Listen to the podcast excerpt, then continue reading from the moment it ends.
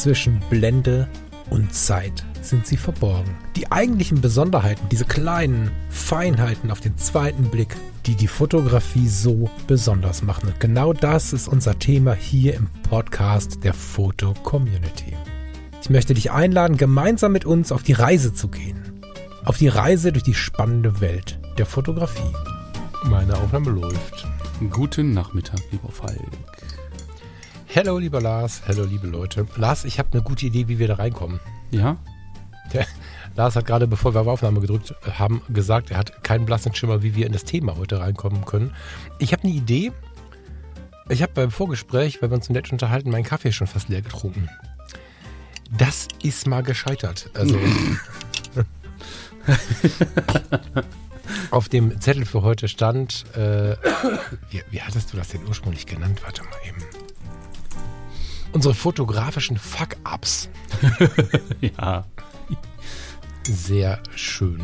Ähm, mag ich total. Eigentlich soll die Sendung heißen, ja, wie sie genau heißen soll, haben wir noch gar nicht gesagt, ne? Es soll ums Scheitern gehen. Ums fotografische Scheitern. Was ist Scheitern? Äh, wie gehen wir damit um? Und da geht es jetzt nicht um die einzige Lebensberatung, oder nicht einzig um die Lebensberatung, sondern es geht vor allen Dingen auch darum, so ein bisschen Frust aus der fotografischen Welt zu holen. Mhm. Sowohl was den Lebensweg angeht, aber auch diese kleinen Dinger. Ich gehe los zum Fotografieren und habe nichts fotografiert. So, da gibt es ja ganz oft so Dinger, wo wir denken, boah, jetzt bin ich aber gescheitert. Ich habe das Motiv nicht hinbekommen, ich habe den Auftrag nicht hinbekommen, ich ähm, mhm. habe den falschen Job gewählt. However, ja. da würde ich gerne heute, äh, also was heißt ich, die Idee kommt von dir, aber da wollen wir heute, kommt die von dir, ja, ne? Ich glaube schon. Ich habe die da reingeschrieben, ja. Ja, genau. Dann kommt die von dir. Äh, da wollen wir heute uns ein bisschen mit beschäftigen und da freue ich mich mega drauf. Sollen wir mit Wikipedia einsteigen? Sehr gern, sehr gern. Ich glaube, du hast da was rauskopiert, ne? Ja, ich fand es halt schön, ne? Es ist halt, also wir, wir scheitern ja schon, wenn wir so zu doof sind, vor Start der Aufnahme uns einen Kaffee zu machen. Und wir empfinden alles Mögliche als Scheitern irgendwie. Ne? Und das Erste, was mir eingefallen ist, ist ein Spruch, von einem alten Kollegen in der Rettung. Der hat gesagt, wenn du glaubst zu scheitern, dann bist du auf dem richtigen Weg. Du musst ihn nur als solchen erkennen und annehmen. Mhm. Hat ja so ein bisschen mehr dahergerotzt. Ne? Ich habe mir das einfach mal aufgeschrieben, weil er mir das ein paar Mal gesagt hat in einer Phase, in der es für mich irgendwie sich sehr nach Scheitern angeführt hat. Wenn du glaubst zu scheitern, bist du auf dem richtigen Weg. Du musst ihn nur als solchen erkennen und annehmen.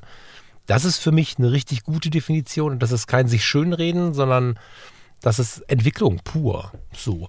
Scheitern wird aber in Deutschland äh, and, ein bisschen anders gelebt. Also ich finde bei Wikipedia den Einstieg voll geil, weil da steht, Scheitern steht für, also in dem mhm. Sprachbereich in Deutschland, im, im deutschsprachigen Raum, ein Schiffsunfall, bei dem das Schiff zerschellt ist, im Unterschied zum unversehrten Stranden des Schiffes. Mhm.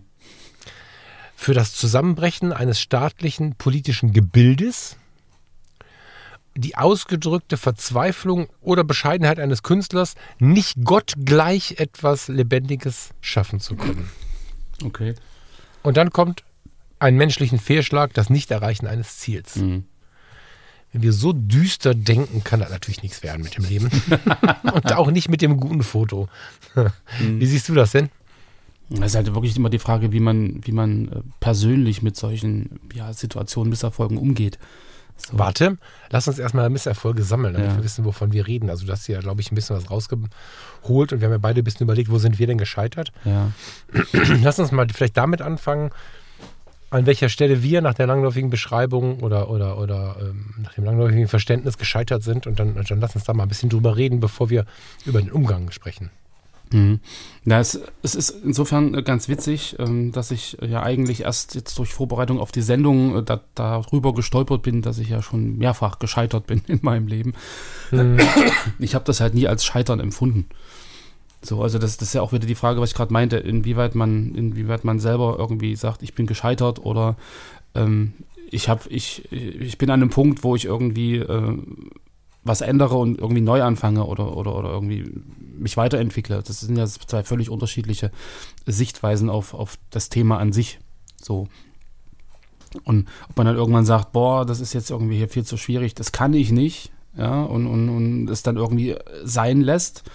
Oder ob man sagt, Mensch, ähm, hier gibt es einen Punkt, ähm, da muss ich was tun, damit ich das schaffe. So, das sind ja zwei völlig verschiedene Blickrichtungen auf dieses, auf dieses Scheitern an sich. Und ähm, wenn man das wirklich so düster wenn man das wirklich so düster äh, sieht, wie du das gerade äh, über Wikipedia erzählt hast, dann bin ich äh, im Studium gescheitert. Ich bin in meiner Berufswahl gescheitert. Weil du was gemacht hast? Beschreib das ruhig mal. Ja, ich habe ja angefangen, Physik zu studieren. Ich habe das fünf Jahre lang gemacht und habe dann im Prinzip ohne Abschluss abgebrochen. Also bin in dem Moment gescheitert. Weil ich damals nicht bedacht hatte, dass Physik sehr viel mit Mathematik zu tun hat. Und ich äh, von dieser äh, irrwitzigen Annahme ausgegangen bin, eine 1 im Abi in Physik reicht aus, um Physik zu studieren und die 4 in Mathe, die ist nicht so dramatisch. Ähm, es hat sich halt genau als das Gegenteil ähm, herausgestellt, dass die Mathematik natürlich, wie sagt man da, die Disziplin ist in der Physik, die halt, ähm, ja, die Physik im Prinzip füttert. So, also ohne Mathematik läuft halt nichts. So, und das ist mir dann irgendwann klar geworden und ähm, ich hatte dann zum Glück einen Professor, der ähm, das eingerichtet hat, dass ich dann nach zehn Semestern Physik nochmal wechseln durfte weil das laut Studienordnung eigentlich gar nicht mehr äh, möglich gewesen wäre. Das heißt, ich hätte dann im Prinzip fünf Jahre umsonst studiert, ohne wirklich einen Abschluss zu haben. So konnte ich nochmal wechseln. Habe dann nochmal sechs Jahre dran gehängt. Also wenn man jetzt hört, man hat elf Jahre studiert, ist das ja für viele auch ein Scheitern, wenn man einfach so viel Zeit verplempert hat, äh, hätte man mal einen richtigen Beruf gelernt. Den Spruch musste ich mir ab und zu mal anhören. Jetzt hast du hier elf Jahre studiert und dann wirst du Fotograf. So, also das sind ja auch so wie scheitert man in den Augen der anderen? Ist das für einen selber ein Scheitern oder ist das nur für die anderen ein Scheitern? Naja, und dann habe ich ja zehn Jahre das äh, Fotostudio äh, gehabt mit einer Kollegin und habe das dann ja auch abgebrochen. Also bin dann in gewisser Weise nach außen hin vielleicht auch gescheitert, aus unterschiedlichsten Gründen. Ähm, da gibt es ja dann so unterschiedliche ähm, Ansichten, wie gesagt, von, von außen, von innen. Und witzigerweise war das für mich selber nie ein Scheitern. Das war halt immer irgendwie ein Punkt, wo ich ähm, für mich entschieden habe, mich weiterzuentwickeln. So, und, und mhm. von daher ähm, finde ich das jetzt ein bisschen, bisschen merkwürdig, dramatisch, dass das halt äh, bei Wikipedia wirklich so düster, ähm, so düster dargestellt wird, weil, also irgendwo ist ja im Scheitern immer noch eine Chance auf weiteres. So.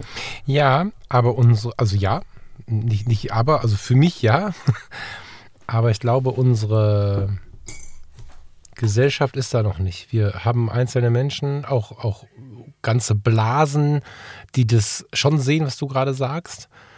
Aber wir haben immer noch genug Menschen, die jetzt hier zuhören und das für ein Schönreden halten. So, weil wir einfach aus einer Zeit kommen, wo, also ich habe noch viele Menschen in der Zeit meiner Sozialisierung und meines Aufwachsens erlebt, die mir väterlich und äh, großväterlich und von Onkelsseite und woher auch immer erklären wollten, dass ein Mann straight seinen Weg geht, also ein Mann alleine ist ja schon so eine Formulierung, ne? aber however, straight seinen Weg geht, dass man wissen muss, was man will, dass man, was man, was man anfängt, macht man auch zu Ende.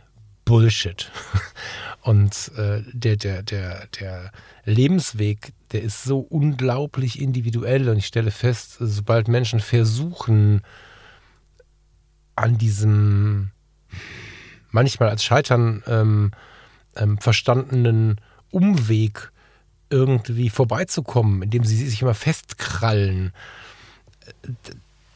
dann sehe ich, wie die Glücksspirale nach unten geht. Hm. Immer und immer und immer weiter. Ich meine, klar gibt es den Menschen, und ich finde es total geil, der ein Leben lang Pförtner ist, ein Leben lang der Dachdecker ist, ein Leben lang der Banker ist das hat auch was und es gibt Menschen, die sind damit sehr, sehr zufrieden. Das ist gar nicht das Problem und das ist ja auch nicht die Frage, ob man, jetzt haben wir beide unsere Lebenswege sehr turbulent, die müssen ja gar nicht so turbulent sein. Mhm. Vielleicht hat der Banker ein Leben lang den gleichen Job, hat aber zwei oder dreimal geheiratet. Wird von außen betrachtet, als wenn das irgendwie, also manchmal von außen betrachtet, da wird ein Geschmack draufgelegt. Oder Vielleicht hat er ähm, mehrfach den Wohnort gewechselt oder was auch immer. Mhm. Ja, also da kann man sich die wildesten, das waren jetzt keine wilden, aber man kann sich die wildesten Varianten im Kopf ausdenken, warum Menschen Umwege gehen. Mhm. Und ich finde es so wertvoll, dass wir in einer Zeit leben, in der das nicht mehr von allen als irgendwie Schönrederei wahrgenommen wird, weil ich habe das nie verstanden. Ich habe mich darin nie gefunden und wir kommen gleich auf die Fotografie, aber ich fand, der Lebensweg war gerade ein schöner Einstieg. Ne? Ähm, nachdem mein Vater mich immer in der Stadtverwaltung sehen wollte, weil selbst im Stadtrat, Kommunalpolitik, das war so seine Welt, Und ich habe äh, die Toten Hosen gehört und gesagt, ich möchte das nicht. so. Und ähm, hatte andere Ideen. habe dann ähm, nach äh, einem Jahr Flüchtlingsarbeit und ähm, Fachabitur Soziales und Gesundheit, äh, habe ich Kinderkrankenpflege angefangen.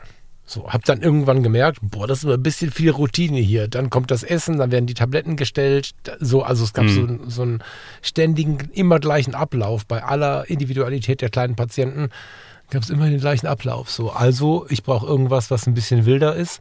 Hatte vorher Zivildienst am Flughafen gemacht, in der Sanitätsstation. Also bin ich in Rettungsdienst gegangen, habe am Institut für Rettungsmedizin gelernt, wie das geht. Habe da drei Ausbildungen gemacht, bis dass ich dann irgendwann auf dem Auto war. Mhm. Einige Jahre später habe ich gesagt, boah, das ist mir ein bisschen morbide hier. Ich komme zur Arbeit, damit ich sie sterben sehe. Bin zu Euronics gewechselt. Problemkundenbetreuung. War voll gut. ja. Nach einem Jahr habe ich gemerkt, anderthalb, aber jetzt habe ich kein Warum mehr. Über einen Videorekorder und DVD-Player streiten sehe ich irgendwie auch nicht ein. Da gibt es andere Probleme mhm. auf der Welt. Somit konnte ich den Frust des Kunden nicht so richtig verstehen und habe mir gedacht, naja, ich bin hier echt nicht auf Augenhöhe und es geht halt auch nicht. Bin in die Psychiatriepflege gegangen. Voll geil, war nur eine Schwangerschaftsvertretung, deswegen waren das irgendwie zwei Jahre oder sowas. Rüber ins Krankenhaus, voll geil. Nach einigen Jahren, oh, das ist mir aber immer noch zu morbide hier. Mhm. Zurück zu Oronix, das Warum war immer noch nicht da, Teil Selbstständigkeit. So, dann Selbstständigkeit und äh, ja, jetzt vor kurzem hat der eine oder die andere vielleicht mitbekommen, habe ich dann festgestellt, okay, also das, was hier manche Menschen sehr erfolgreich betreiben, man sieht Steffen Böttcher, man sieht Thomas Jones, ich habe sie als Mentorin rechts und links neben mir stehen gehabt. Sie haben ständig unter meinen Armen gegriffen und mir versucht zu erklären, wie ein guter Selbstständiger arbeitet. Mhm. Ich arbeite so nicht. ich rufe keinen an. Ich, ähm, mhm. also ich, äh, äh, das ist überhaupt nicht meine Welt. Also, was war mit meinem Warum? auf in die Behindertenhilfe. Mhm. Jetzt könnte man glauben, das wäre eine Vita von einem 80-Jährigen. Ich bin aber äh, nicht, nicht, nicht mal mehr Mitte 40.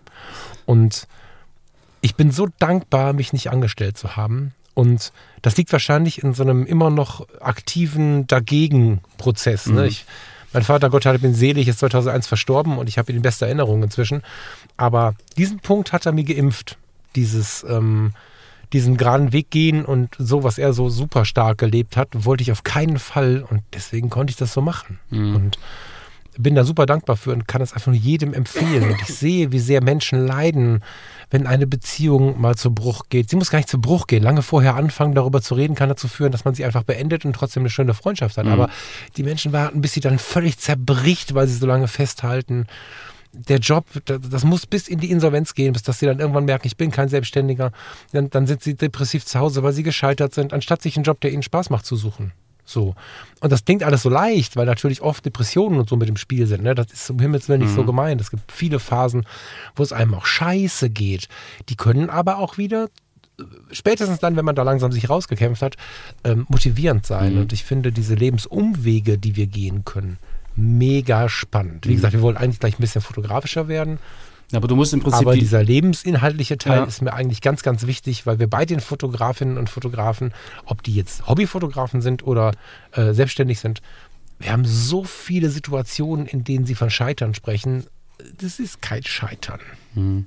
Ja, aber weil du gerade sagst, irgendwie so von, von außen, so dieses, dieses gesellschaftliche Bild, man muss das so machen und so. Also ein Bekannter äh, meiner Eltern hat mal zu meiner Mutter gesagt, ähm, aus dem Lars, aus dem wird mal nix. Der, mhm. der bringt nichts zu Ende. So. Ja, und, und, und genau. das ist so ein, das ist so ein, so ein, also wenn ich jetzt so drüber nachdenke, dann, dann, ich glaube, sie schleift das immer noch mit sich rum. So mhm. dieses, dass, dass ich halt irgendwie nichts zu Ende bringe. Dann habe ich einen Beruf, da sitze ich den ganzen Tag zu Hause man geht auch auf Arbeit, wenn man arbeitet, also irgendwo in ein Büro, macht dort acht Stunden und geht dann wieder nach Hause. Ja, das sind so, das sind so, so Dinge, glaube ich, wo auch die Generationen ähm, da eigentlich, glaube ich, irgendwie sehr, sehr, sehr, sehr unterschiedlich sind. So, also heutzutage geht es ja um Selbstverwirklichung und um zu gucken, okay, was will ich, was tut mir gut, was mache ich, mhm. was mache ich nicht. Und früher war es halt wirklich so, du hast halt deine Ausbildung gemacht mit 16 und dann bist du halt im gleichen Beruf in Rente gegangen mit 65. So, mhm. und das ist halt, also ich glaube, das verändert sich auch gesellschaftlich gerade äh, extrem. Ja, ja, ja, das auf jeden Fall, ja. Das auf jeden Fall. Naja, ich sehe das halt auch ähm, im Zeitgeist. Ne? Also wenn du jetzt hier zuhörst und bis äh, 25 Jahre alt, wirst du einen anderen Blick auf diese Sendung haben, als wenn du 65 bist. Beide, beide möchte ich einladen, uns ihre Gedanken dazu zu schreiben, mhm. äh, entweder öffentlich in der FC gerne, entschuldige bitte, gerne auch irgendwie per Mail oder so. Aber ich erlebe auch im Job gerade, ich habe einen äh, lieben Kollegen, der geht bald in Rente. Zwei. Und ich habe äh, liebe Kolleginnen, in dem Fall sind es tatsächlich Mädels, ja, Frauen, ähm, die sind Anfang Mitte 20 und der Blick auf die Welt, was ähm, zum Beispiel das Berufsleben angeht, ist so spannend. Also während ich, na jetzt nur inzwischen über 40, versuche ein bisschen Teil eines Teams zu sein, was sich festsetzt, was ähm, beständig ist und so, mhm. ähm, wo wir alle ein bisschen zusammenbleiben. Ich habe jetzt genug getobt.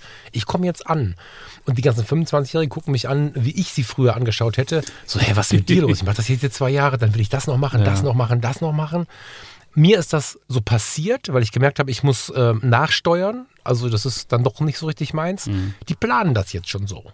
Die machen hier ein Jahr, da zwei Jahre, ein bisschen äh, Neuseeland noch zwischendrin. Auch nicht mehr nur nach dem Abi, wie das eine Zeit lang war, mhm. sondern so irgendwo drin. Und äh, eigentlich feiere ich das. Und ähm, ich glaube auch, dass wir irgendwann wieder in die Ruhe zurückkommen. Aber es ist gut, sich ein bisschen auszuprobieren. Weißt du, ich meine, es gibt Menschen, die sind sehr glücklich damit, äh, den Menschen, äh, die Frau, den Mann, den sie das erste Mal geküsst haben, auch zu heiraten und so. Hm. Ich glaube aber auch, dass ein bisschen Erfahrung sammeln nicht so verkehrt ist. Ne? Und das ist ähm, ja. durch Umwege natürlich viel mehr möglich, als wenn du immer bleibst, wo du bist. Hm. Nicht, nicht, nur, nicht, nur, nicht nur im Job, in allem, was das ja. Leben angeht. So. Nee, da, da muss ich gerade an dieses, an dieses, ähm, an diese Comiczeichnung denken, wo irgendwie äh, sitzen beim Bewerbung, äh, Bewerbungsgespräch und dann sagt dieser äh, Chef so, ah, ich sehe gerade, Sie haben ja ein Jahr eine Lücke in Ihrem Lebenslauf.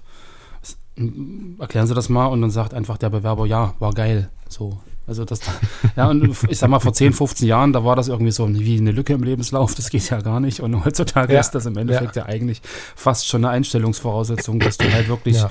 dich an ganz, ganz vielen unterschiedlichen Dingen ausprobiert hast und da einfach so viele Erfahrungen gesammelt hast.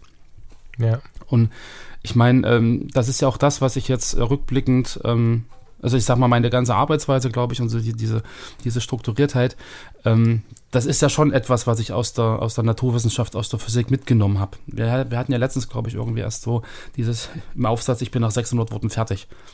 So, mhm. ich komme halt auf den Punkt und ist halt so, ich muss da nicht irgendwie äh, ewig, ewig drum rumreden oder was auch immer. Das ist ja schon was, was ich mir sozusagen über die, über die Physik irgendwie auch angeeignet habe. Also man ist ja völlig egal, was du, was du machst, in welcher Richtung du das machst. mein Husten ist heute wieder ganz dramatisch.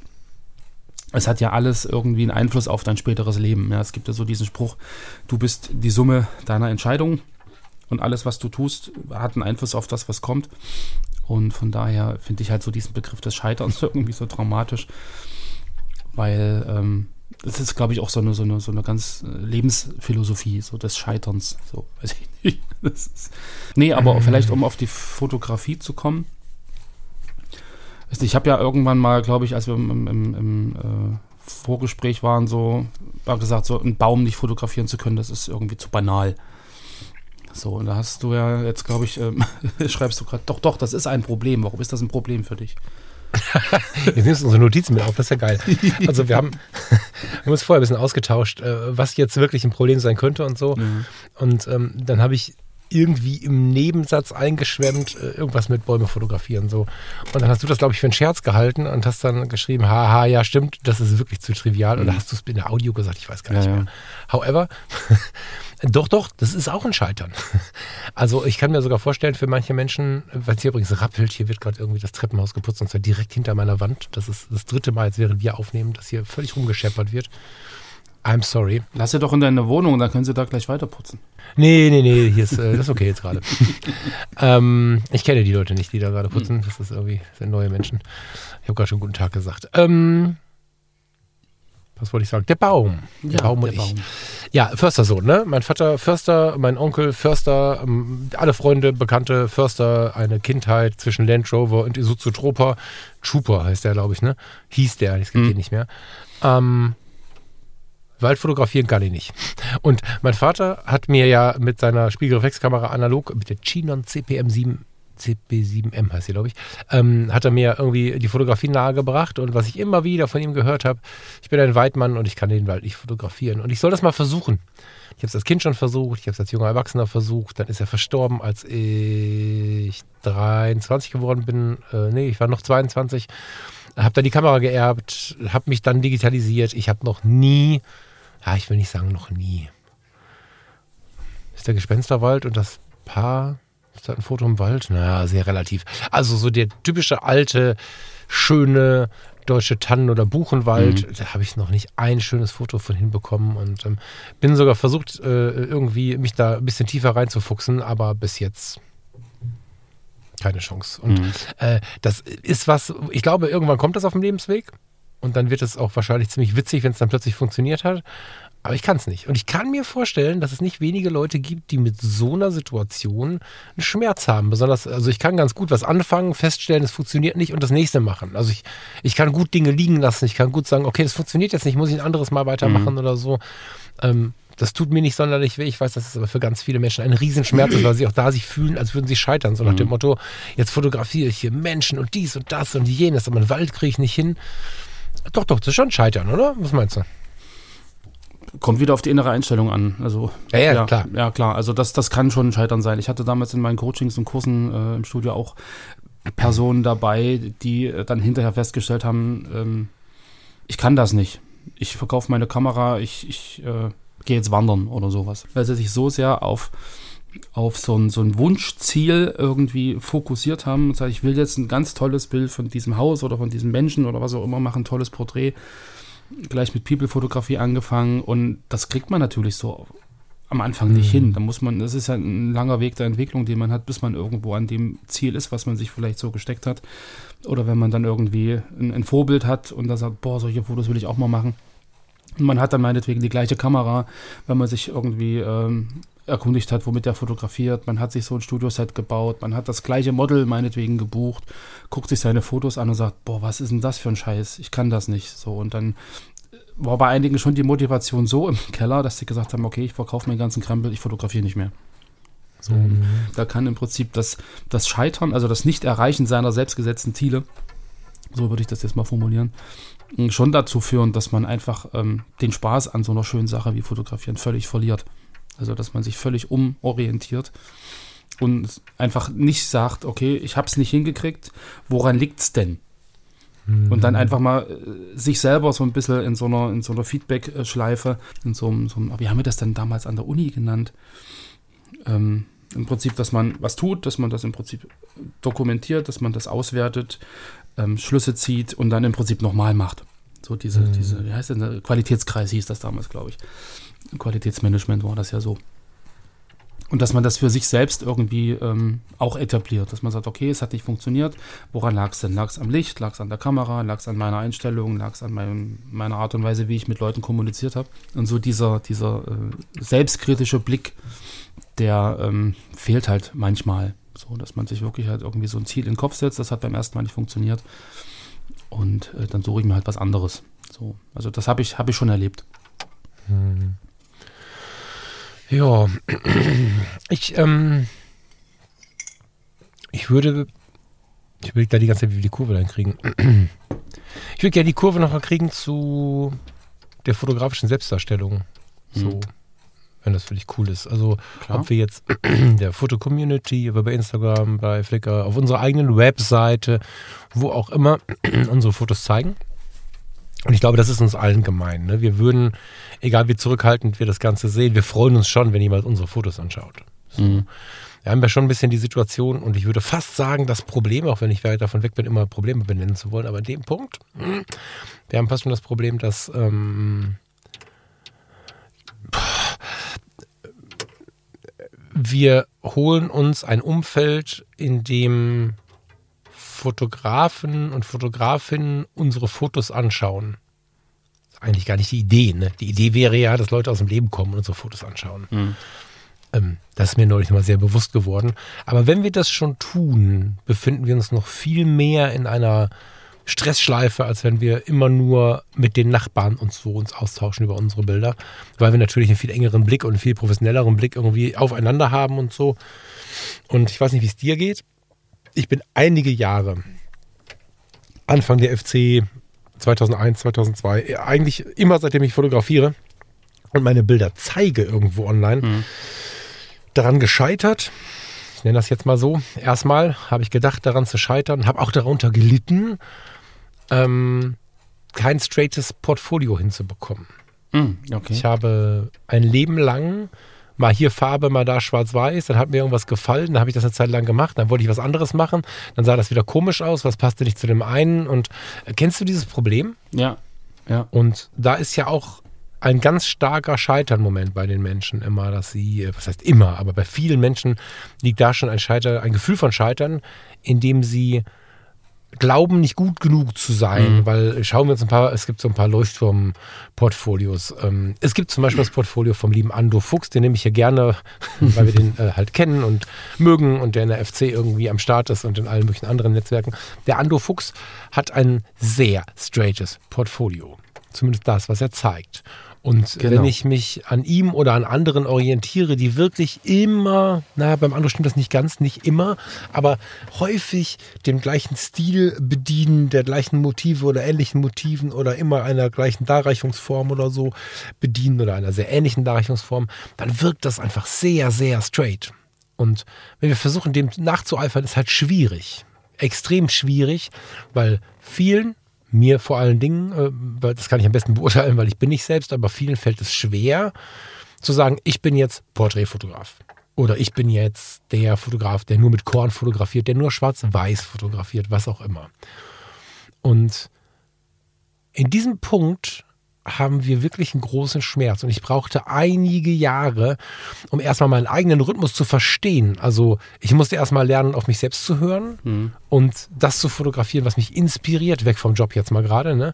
Und jetzt habe ich so langsam verstanden, und da steht eine 4 vorne und ich fotografiere seit Kindertagen.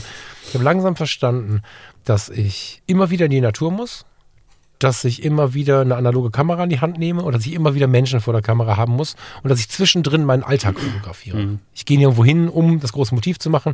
Da steht eine Kaffeetasse, da habe ich jemanden getroffen, der ist cool und so weiter und so fort. Und dann geht so dieser monatliche Rhythmus dann irgendwie weiter, dass ich mal Bock habe, mit dem Teleobjektiv in die Natur zu gehen, mal Bock habe auf meine analoge Kamera, dann habe ich wieder Bock auf Menschen. Jetzt langsam habe ich mich fotografisch verstanden. Aber auch dieses Verstehen führt nicht dazu, dass ich ein Profil habe wie der Ando. Ist der Ando cooler als ich in dem fotografischen Punkt, wenn man denn dann ein solches Profil haben möchte? Ich bekomme es nicht hin. Und das liegt nicht daran, dass ich daran scheitere, wie ich jahrelang geglaubt habe und ich glaube, ganz viele da draußen jahrelang glauben, sondern dass ich einfach so vielseitig interessiert bin fotografisch und die Fotografie nicht. Das sind ja viele Hobbys. Also ich sehe die Fotografie nicht als ich bin Porträtfotograf, sondern die Fotografie ist so ein Meer der Möglichkeiten.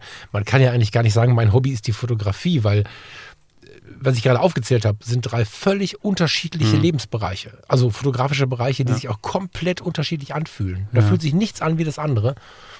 Menschen, analog, however, alles Mögliche analog. Und da immer innerhalb des Analogen gibt es dann auch wieder neue Darreichungsformen und dann mit einem super Teleobjektiv im Wald sitzen. Also das sind ja nur wirklich drei völlig unterschiedliche Arten und Weisen zu fotografieren. Genau. Jetzt habe ich lange von der Scanner-Persönlichkeit erzählt. Das sind äh, ist eine Persönlichkeitsform von Menschen, die sich einfach für ganz, ganz viel interessieren. Und ein Scanner ist, wenn man so einen Funkscanner anguckt, ein Funkgerät, ein Empfänger, der ganz hektisch die Megahertz, also die, die einzelnen Frequenzen abtastet auf der Suche nach Signalen. Und sobald er ein Signal findet, guckt er hin, bleibt stehen und hört zu. Ja. Und das ist so ist der Scanner beschrieben. Jetzt hat mir äh, vor kurzem, die Fotografie tut gut, Hörer kennen es schon, ein Hörer geschrieben, dass Scanner ja relativ hektisch ist und ob Neo viel nicht besser passen würde. Also Neo vielseitig, interessiert. Und das sind weit über die Hälfte der Menschen. Die können sich nicht fokussieren auf eine Sache. Und ich liebe das ja eigentlich, so vielseitig interessiert zu sein. Ich kann dich zum Wohnmobil, zum Kreuzfahrt, zum, ich kann dich zu tausend Themen beraten, Ja. weil ich mich so sehr für die Sachen interessiere. Und mit dem Blick und mit dem Blick auf meine drei, vier Genre, die sich immer wiederholen, kann ich extrem gut ein gemischtes Portfolio betreiben. Aber das hat jetzt, keine Ahnung, 30 Jahre gedauert. Ja, ja. Und das ist aber aber das, das, das kenne ich halt auch. Also, dass man irgendwie dann den, den Blick auf etwas hat, was andere machen. Und du hast ja gerade selber schon gesagt, ähm, Ando Fuchs, das ist das, was er zeigt. Das ist ja nicht automatisch Genau. das, was er fotografiert. So. Ja. Ja, und, und, und das vergisst man, glaube ich, ganz, ganz häufig, dass man irgendwie ähm, dann voraussetzt, okay, der fotografiert das immer so. Hm. Und ich habe das selber halt damals im Studio erlebt, boah, wir müssen jetzt eine Webseite machen, wo nur Hochzeitsfotos drauf sind. Und wir müssen jetzt das machen, wo, wo nur das drauf ist und das muss irgendwie alles einheitlich sein und wir brauchen irgendwie unseren eigenen Look, unseren eigenen Stil und guck mal, die haben das so und so, äh, Mist, die sind besser als wir, jetzt müssen wir das auch machen. Also gerade in der Selbstständigkeit ist es ja so, dass man sich auch ganz, äh, ganz viel an anderen irgendwie orientiert. Da spielt er dann noch rein, okay, die sind gefühlt erfolgreicher als man selber, also muss man irgendwas tun, um den gleichen Status zu haben. Also das sind ja auch so, so Triggerpunkte, sage ich mal, die dann ähm, irgendwie vielleicht auch so ein Scheitern, ähm, ja, ähm, also wo man denkt, man ist gescheitert, obwohl man es gar nicht ist. Mhm. Ja, weil jeder ist ja irgendwie äh, wirklich individuell und wenn der eine halt mit seinem einförmigen Portfolio super gut klarkommt, dann hat er sich die Leute rangezogen, die ihn dafür irgendwie mögen und loben.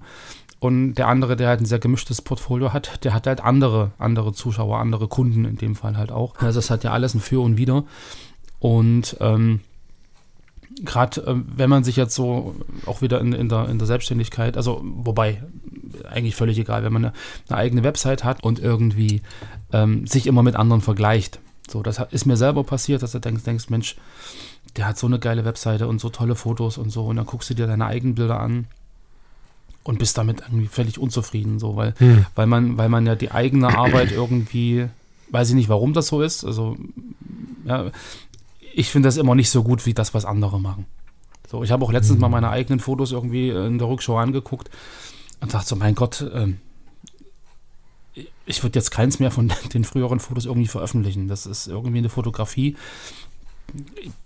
passt irgendwie gerade nicht mehr. So, also ich bin mit dem, was ich früher gemacht habe, irgendwie nicht mehr so richtig zufrieden. Hm. So, also könnte ich jetzt auch sagen, ich bin auch fotografisch gescheitert, weil die Fotos, die ich früher gemacht habe, weil ich die heute nicht mehr so machen würde oder nicht mehr toll finde. Mhm. Aber da ist ja dann irgendwo auch immer so ein, so ein, wieder so ein Selbstblick, dass man dann sagt, okay, ich habe mich halt entwickelt, ich, es ist halt 20 Jahre her, ich fotografiere jetzt anders, ich habe halt andere, ähm, andere Hintergründe, andere Gedanken, ähm, andere Gespräche gehabt in, jetzt in der Zwischenzeit und sehe halt bestimmte Dinge einfach auch anders. Und ähm, es gibt jetzt durchaus Dinge, die ich halt ähm, jetzt auch im, im, Rückblick auf die Selbstständigkeit völlig anders machen würde. Ja, also zum Beispiel, dass man sagt, ähm, wie du gerade meintest mit den, mit den ganzen Followern, dass man sich irgendwie äh, freut über 2000, 3000 Follower oder Facebook-Seite, was auch immer. Gut, Facebook war früher, meinetwegen Instagram oder so. Aber sich dann kritisch zu hinterfragen, was, was bringen mir denn 3000 Menschen, die ich nicht kenne, für einen Vorteil?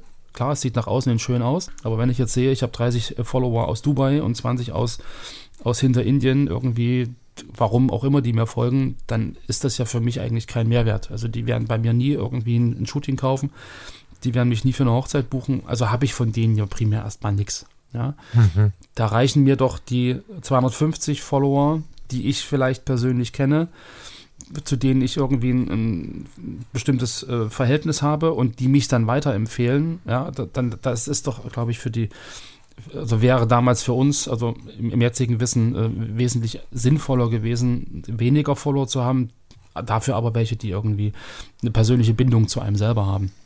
Hm. So, ja, das, das sind ja, ja, sind, ja, sind ja. ja, so Sachen, die man sich irgendwie so, so schön redet oder dass man sich an anderen orientiert und sagt, boah, der hat mehr Follower als ich, wer weiß, was der macht und, und das irgendwie so ins Negative zieht. Anstatt zu sagen, das, Mensch, das ist das ein Kollege. da ist viel dran, ja. Das ist ein Kollege. Wir können ja mal ein bisschen auflösen. Mit dem komme ich gut klar und ja, dann kann man sich gegenseitig befruchten. Ich sehe das jetzt gerade bei meiner Frau, da gibt es hier so eine, so eine Gruppe an Hochzeitsfotografen in Leipzig.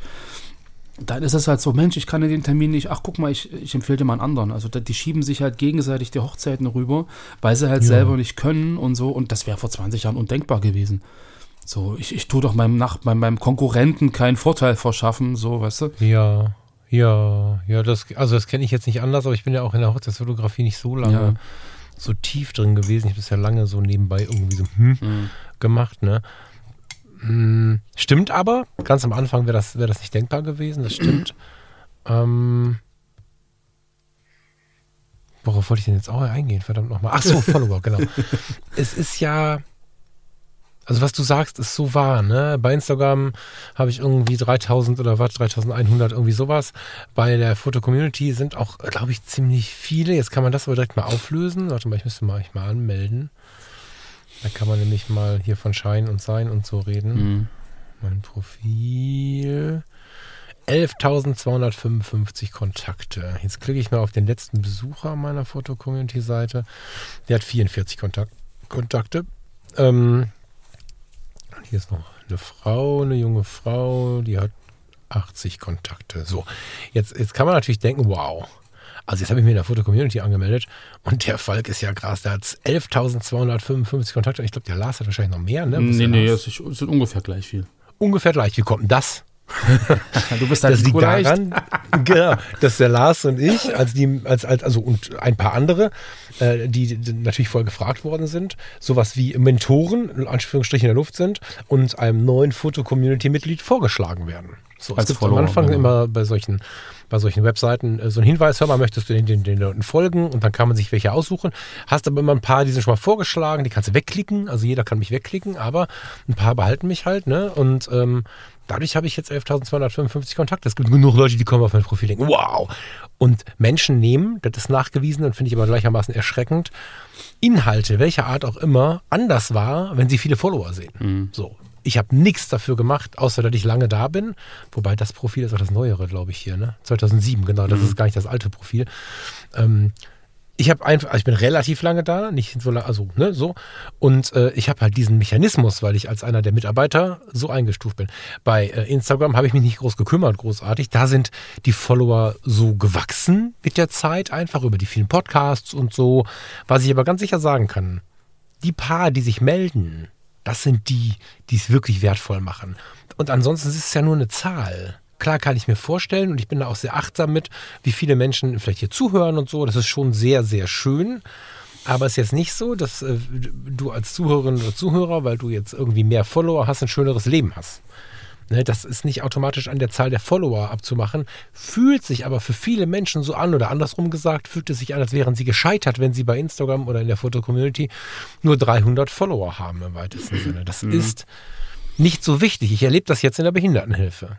Ich habe jetzt wieder ein komplett neues Feld aufgemacht arbeite jetzt, ich bin ja mein Leben lang irgendwie äh, neben den Förstern unter Sozialpädagogen und Ärzten unterwegs. Das sind ja so diese Berufsfelder, die mich umgeben irgendwann.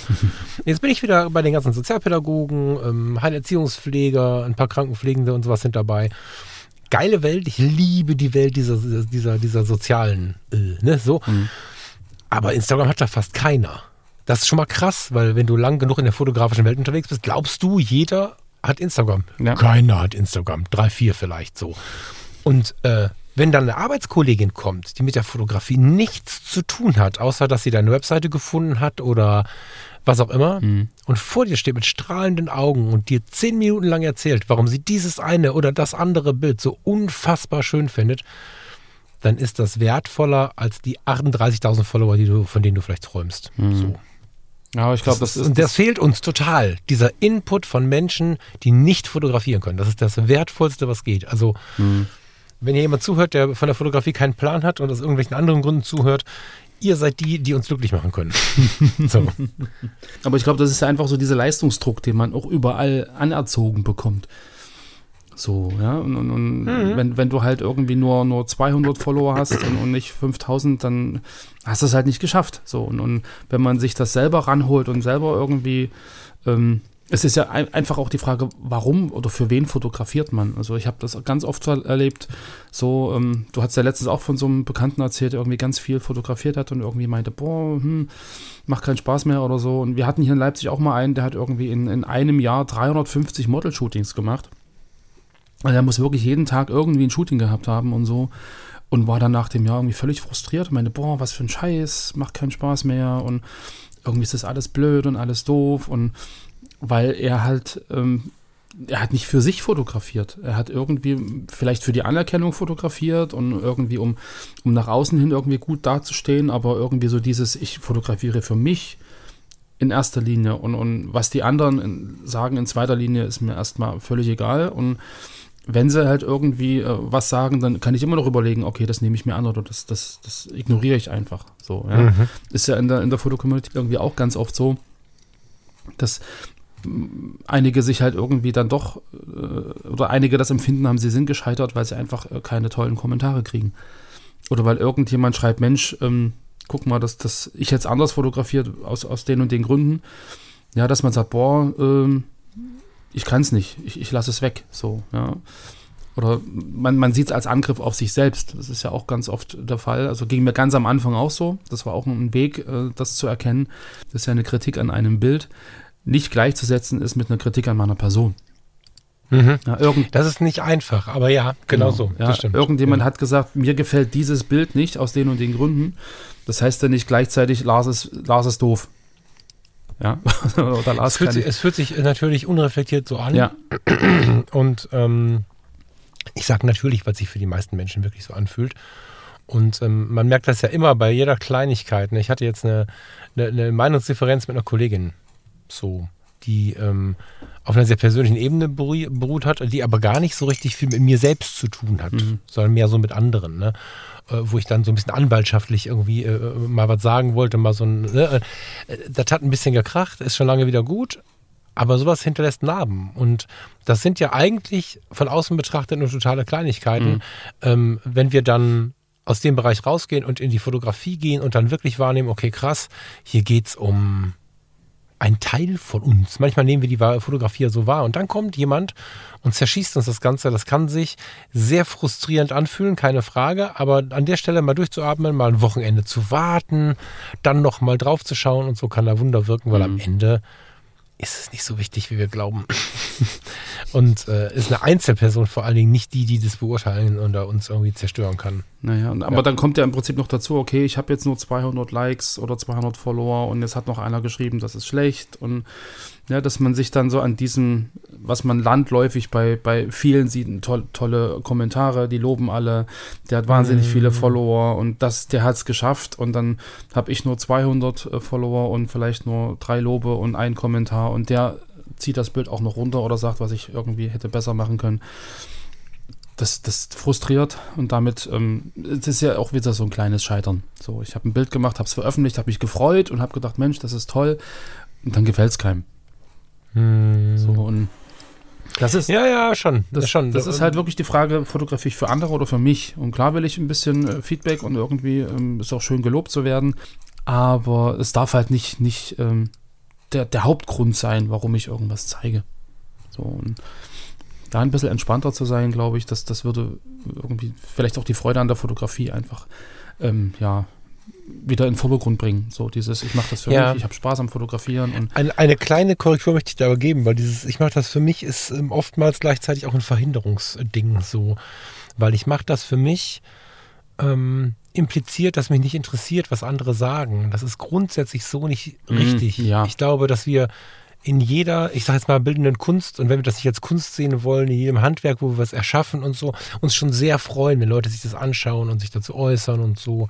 Und ehrlicherweise macht natürlich Lob mehr Glück als äh, Gemotze. Genau, Kritik, aber deshalb, deshalb hatte ich ja auch gerade cool. gesagt, ich, ich kann im Prinzip für mich entscheiden, das ist ein Feedback, was ich annehmen möchte oder das ist ein Feedback, was ich nicht annehmen möchte. Also dass man äh, genau, ich muss den genau. Umgang einfach ja, damit lernen, ja. Und wenn ich jetzt jemanden sehe, ähm, der keine Ahnung den ganzen Tag offensichtlich nur rummotzt und das wahrnehmen kann, ist schon alles gut, wenn ich denn daraus die richtigen Schlüsse ziehen kann. Mhm. Also ein völlig destruktives, das ist aber scheiße, muss man sich ja gar nicht anschauen. Da hat ja jemand ein größeres Problem als ich selber. Mhm. So, ne, das ja, ist ja was, da kann man ja völlig drüber hinwegsehen. Das mag dann nochmal das Ding noch anheizen, weil es natürlich auch mit einer gewissen Arroganz zu tun hat, die uns dann aber schützt. Und ich glaube, wenn man versucht, die Welt so zu betrachten und so ein bisschen zu schauen, was ist es denn wert jetzt? Ne? Und nicht nur im Sinne des Selbstschutzes. Mhm. Vorsicht, das kann ein ganz gefährlicher Weg sein, weil dann ist man nicht mehr offen für irgendwelche Impulse von anderen. Mhm. Das ist alles relativ kritisch. Ja. Aber wenn man weiß, wie man es zu nehmen hat, kann man sehr wohl für sich fotografieren, weil man dann halt auch äh, eine Wahrnehmung lernt. Also mit 40 Followern, wir waren ja bei 400, ne? wenn man mit 40 Followern am Start ist und 10 gucken alle Fotos an oder gucken immer mal ein Foto an, dann ist es mehr, als so mancher Fotoladen träumt, der in der zweiten Linie äh, hinter der Geschäftsstraße steht, wo keiner mehr vorbeikommt. Mhm. Ja, und die Leute bleiben vor deinem Schaufenster stehen. Ja, viele Leute äh, nehmen die Sache noch sehr intensiv wahr, auch äh, in Social Media. So. Das Problem ist nur, dass die, die am intensivsten und intellektuellsten hinschauen, die sind, die am wenigsten schreiben und am wenigsten drunter liken. Mhm. Das ist einfach so. Aber wenn du was öffentlich stehen hast und du hast deine Besucher, und wenn es eine Schulklasse voll ist, dann sei doch froh, dass Leute sich deine Bilder anschauen und sich mit ihnen beschäftigen. Das ist doch schön. Und dieser Blick ist einfach das, was äh, wirklich wertvoll ist und was uns davon wegbringt, die ganze Zeit zu glauben, dass man scheitert irgendwie. Mhm. Ich habe dafür noch einen großen Tipp für den, der noch nicht genug hat. Äh, wir enden jetzt hier mit der Sendung, es sei denn, der Lars hat noch was. Ich habe noch eine Frage gleich an dich, genau. Ja. Ähm, aber vorher schaut euch unbedingt bei YouTube, wenn ihr es nicht schon lange getan habt, Scheitern für Anfänger an. Der ganze Kanal ist ganz geil. Äh, in den Shownotes liegt ein Link zur ersten Sendung. Die erste Sendung äh, war mit Steffen Böttcher. Schon ein paar Jahre her. Ist eine sehr schöne Sendung im guten alten Heile-Studio aufgenommen. Ähm, in der Steffen sehr schön auf dieses Thema eingeht. Es gab auch bei uns im Mindclass-Podcast, den ich ja mit Steffen gemacht habe, ein paar schöne Punkte, aber ehrlicherweise, diese Sendung scheitern für Anfänger an dem großen Holztisch im Heidestudio. Ein Traum. Also das, äh, da geht es auch viel um das Fotografische. Hammer. Schaut euch das Ding an. Genau. Shownotes einfach ähm, im, in, in der Podcast-App einfach die, die Informationen öffnen und da gibt es dann den Link, der direkt auf die Sendung führt. Also einfach anklicken und dann kommt ihr direkt dahin. Ja. Ich hatte mir noch aufgeschrieben, was mein schlimmstes Scheitern ist und habe mit viel Humor gesagt, dass ich äh, nach, nach so einem Running Gag bei den Fotologen weder Moses Pelham noch Reinhard May noch Campino fotografiert habe. Mhm. Das war eigentlich ein Spaß, mhm. aber hast du ein schlimmstes Scheitern? Also, was heißt ein Spaß? Meldet euch gern, aber ich fürchte, sie hören nicht zu. Aber hast du ein schlimmstes Scheitern? So, wo du sagen würdest, das ist entweder ein witziges oder tatsächlich eins, wo du sagst, ah, da knabber ich noch ein bisschen dran. Weil das darf ja sein, dass man mal knabbert. Ja. Naja, wie, wie gesagt, also ich, ich bin ja erst so durch die Vorbereitung auf die Sendung gekommen, dar, darauf gekommen, dass ich ja eigentlich ganz oft gescheitert bin. Ich habe das halt mhm. nie irgendwie als Scheitern empfunden. Es war irgendwie auch nie äh, irgendwie für mich, boah, das, das nimmt mich jetzt irgendwie mit und das ist jetzt irgendwie ganz, ganz dramatisch. Ich, ich fühle mich jetzt ganz schlecht. Das waren einfach immer so Punkte, wo ich für mich entschieden habe, okay, so geht es nicht weiter. Ich muss da jetzt was ändern und habe dann geguckt, okay, was kann ich ändern, damit es mir besser geht. Mhm. So, also das, das Scheitern an sich war für mich immer so ein, so ein Ausgangspunkt für halt eine neue Entwicklung, die mich irgendwie glücklicher macht. Mhm. Und so gesehen gibt es jetzt nicht wirklich irgendwie einen, den Punkt. Okay, bleiben wir beim Moses ja. Pelham. genau. Liebe Leute, vielen lieben Dank fürs Zuhören. Lars, hast du noch was? Sonst würde ich mich diese Sendung abwürgen und euch einen schönen Nachmittag wünschen. Wie ist mit dir? Nö, ich habe auch nichts mehr zu würgen. Nein. Nee, also wie gesagt, ähm, das Thema ist ja äh, riesengroß und, und im Endeffekt jeder entscheidet für sich, äh, ob er scheitert oder ob er das irgendwie ähm, ja, als, als ähm, Punkt. Teil des, Teil des Weges. Teil des Weges, Einfach. genau, als, als Weggabelung, wo man sagt, okay, ich gehe jetzt doch den anderen Weg, ja. weil die äh, Straße ist mir zu ausgelatscht, wie auch immer. Also, Chance auf Zufriedenheit. Genau. Von daher äh, spannend, dass ich äh, mehrmals gescheitert bin dann wieder meine Selbsterkenntnis. Äh, von daher. Und doch zufrieden. Gut, dass ja, wir das Thema aufgenommen so. haben. Und genau in diesem Sinne, habt einen wunderschönen Mittwochabend, eine wunderschöne Restwoche und ja, wir hören uns dann wieder am Sonntag. Mit ein bisschen Mitleid muss ich sagen, sollte der Lars, auch wenn er es noch so gut geschnitten hat, zwischendurch ein bisschen außer Atem klingen. Er hat ungefähr 38.000 Mal gehustet während dieser Sendung. Ich bin gespannt, wie gut er das rauskriegt er wünscht ihm mal gute Besserung. Ich habe echt Mitleid. Deswegen habe ich gerade gesagt, wir müssen hier mal abwürgen, weil ich das Gefühl habe, der fällt ja gleich vom Stuhl. Keine Ahnung, wie geil du das schneiden konntest, Lars, aber ich wünsche dir gute, gute Besserung und wir cutten das jetzt hier. Alles Liebe zu dir, alles Liebe zu euch und bis so bald wie möglich. Ist halt der November, der Monat der Infektionen. Sehr schön. Gute Besserung. Vielen Dank und ja, wir hören uns dann am Sonntag wieder. Bis dahin. Tschüss. Ciao, ciao.